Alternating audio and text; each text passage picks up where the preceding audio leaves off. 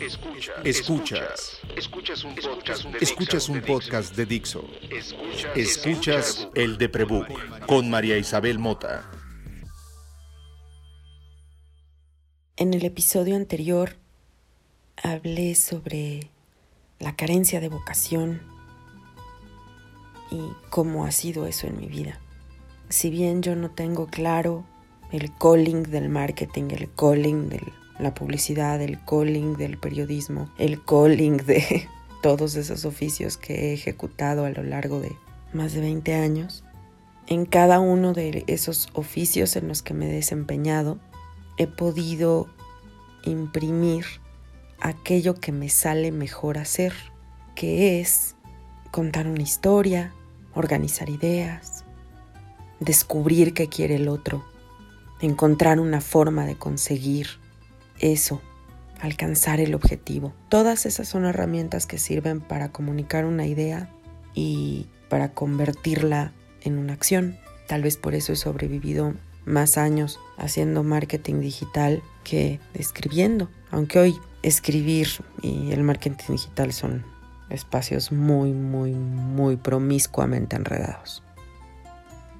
He estado tratando de escribir un poco más el libro, forzarme a hacer más horas en el día, el trabajo del libro. Y entre ellas estoy encontrando una forma de contar cómo las herramientas que he tenido en mi vida para sobrevivir a este monstruo que todos los días me dicen no vale la pena, no te levantes, para qué haces el esfuerzo, mátate por favor, que se llama depresión, no me gane.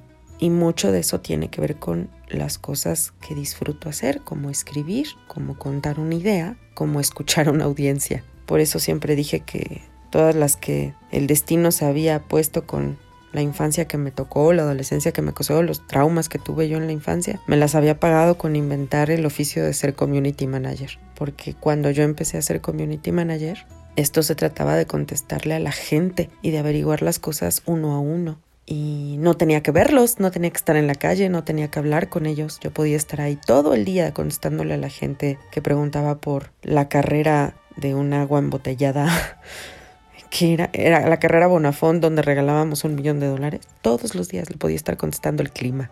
Eso es lo que querían saber, el clima. Estoy hablando de hace casi una década.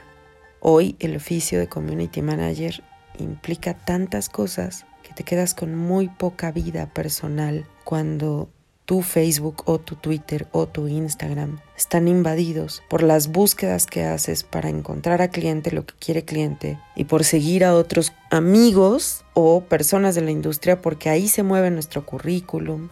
No tenemos espacio para descansar.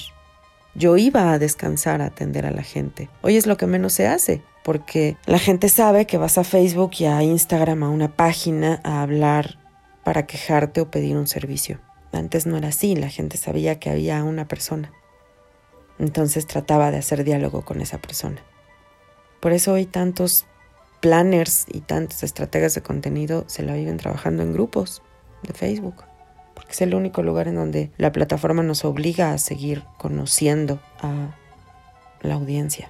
Yo no creo que mucha gente con la que trabajo o gente de mi gremio escuche este podcast. Creo que porque soy muy mañosa y tengo muchos años haciendo el de prebook y haciendo social media desde que me dio por ayudar en dar en adopción animales hace 15 años, 10 años.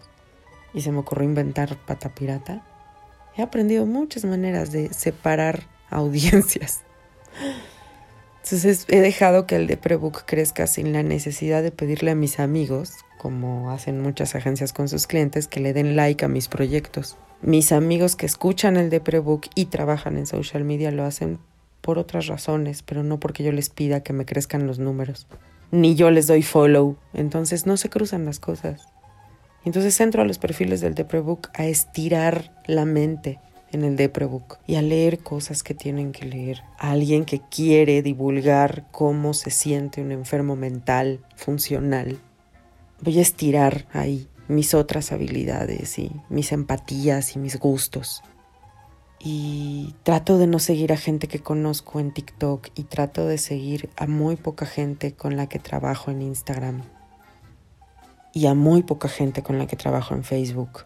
Y Twitter es tan abierto que te permite hablar con gente del trabajo que en mi Twitter personal trato a esa gente. Entonces me trato de, me procuro estos espacios mentales donde en una plataforma hablo de un tema y en otra de otra.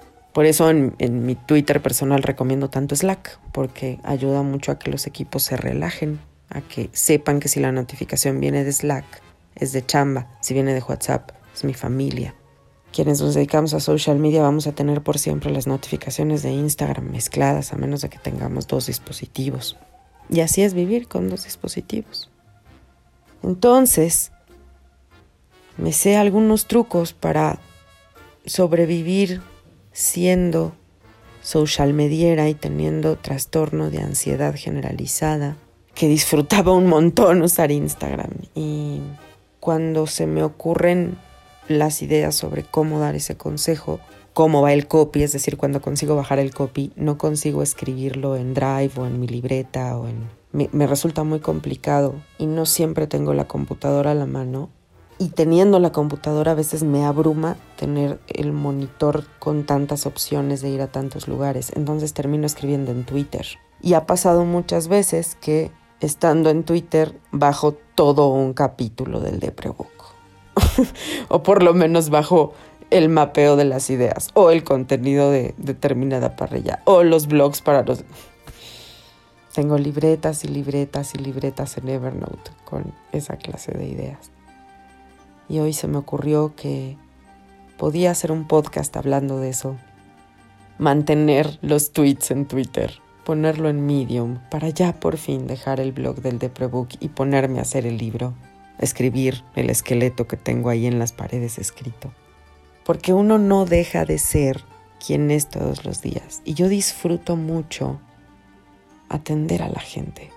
Y hoy en la mañana, incómoda como estaba porque desperté otra vez y eso a la gente con depresión a veces nos incomoda.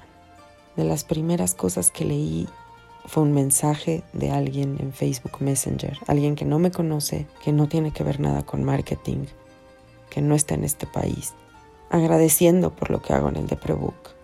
Esa es mi conversión más grande. Y sucede que uno vive para esa conversión, ¿o no? Uno quiere llegarle a la meta, al cliente, y si algo me ha enseñado la terapia es que el cliente soy yo, que el cliente que importa más en la vida soy yo. Se me olvida muchas veces, claro, me enamoro de alguien y la codependencia se me va de hocico y entonces quiero vivir por alguien más, por supuesto, porque pues todos los clientes queremos muchas cosas al mismo tiempo, ¿no? No siempre decimos que los clientes no saben lo que quieren. Y aún así, con el síndrome del impostor encima, con la depresión, con la ansiedad, con todas las cosas que me son comunes a todos ustedes que no tienen mis diagnósticos, pero que viven en este mundo con eterna crisis económica y con eternos retos y con eternas amenazas, aquí estoy. Y estoy muy orgullosa de estar aquí. Podré no tener la vida que parece en Instagram que tienen otros. Ellos tampoco la tienen, ellos también la pasan mal y también la pasan bien, como yo. Y sé eso porque me dedico a hacer social media y sé cómo se hace social media. A lo mejor yo no tengo una vocación expresada en voy a ser publicista, voy a ser sociólogo, voy a ser... A lo mejor no, y a lo mejor las circunstancias de mi vida no permitieron que yo estudiara o encontrara más definición en mi vocación. A saber qué. Lo que sé es que esas cosas que sé hacer sí hacen que lo más pesado del día se olvide mientras las ejecuto. Mientras estoy atendiendo a alguien, el mundo no se siente tan pesado y mi vida no se siente tan pesada. Y dicen que eso es la vocación. Y si eso es, aunque no esté ganando los millones, aunque no tenga los 20 mil títulos, aunque no tenga el reconocimiento de todo el mundo, tengo lo que necesito para que mi espíritu esté lleno. El mensaje de alguien que no me conoce, que no pone en duda si puedo o no puedo, que no juzga a partir de si tengo o no tengo trabajo, mis habilidades, si tengo o no tengo cuál premio. El mensaje de alguien que oyó por casualidad este podcast y dijo, gracias, me hiciste sentir escuchada. Gracias, me vienes espejo. Y la persona enferma como yo se alegra de ver ese goal satisfecho y le tiene que echar humildad y me deja vivir un día más. Tal vez no hay un título para lo que yo sé hacer. Y tal vez por eso nunca ha sido tan rentable o yo no he sabido venderlo. Básicamente porque todos necesitamos un publicista de nosotros mismos. Alguien que nos interprete con sus ojos. Por eso somos seres sociales. Y por eso me gustaba tanto social media. Te dejaba conocer a la gente sin tenerla enfrente, como tanto miedo me da a veces. Ojalá volvamos a tener social media para nosotros. Ojalá haya más desarrolladores que inventen más redes donde todos podamos hablar de manera diferente. Ojalá eso también nos dé estos cambios de la nueva normalidad. Yo soy María Isabel Mota y este podcast se llama el de Prebook. También así se llaman sus redes sociales, donde a veces tengo tiempo de atenderlas cuando no estoy atendiéndolas de cliente. Y puedes encontrar esta serie de tweets en arroba el de seguramente en el medium de María Isabel Mota y a lo mejor habrá algún LinkedIn por ahí.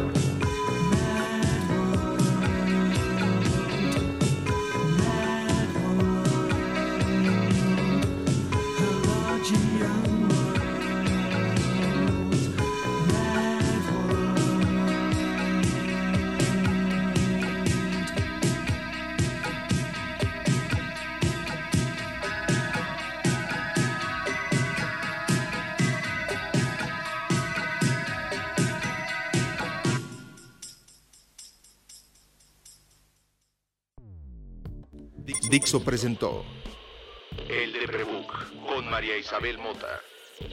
La producción de este podcast corrió a cargo de Verónica Hernández. Coordinación de producción, Verónica Hernández. Dirección General, Dani Sadia.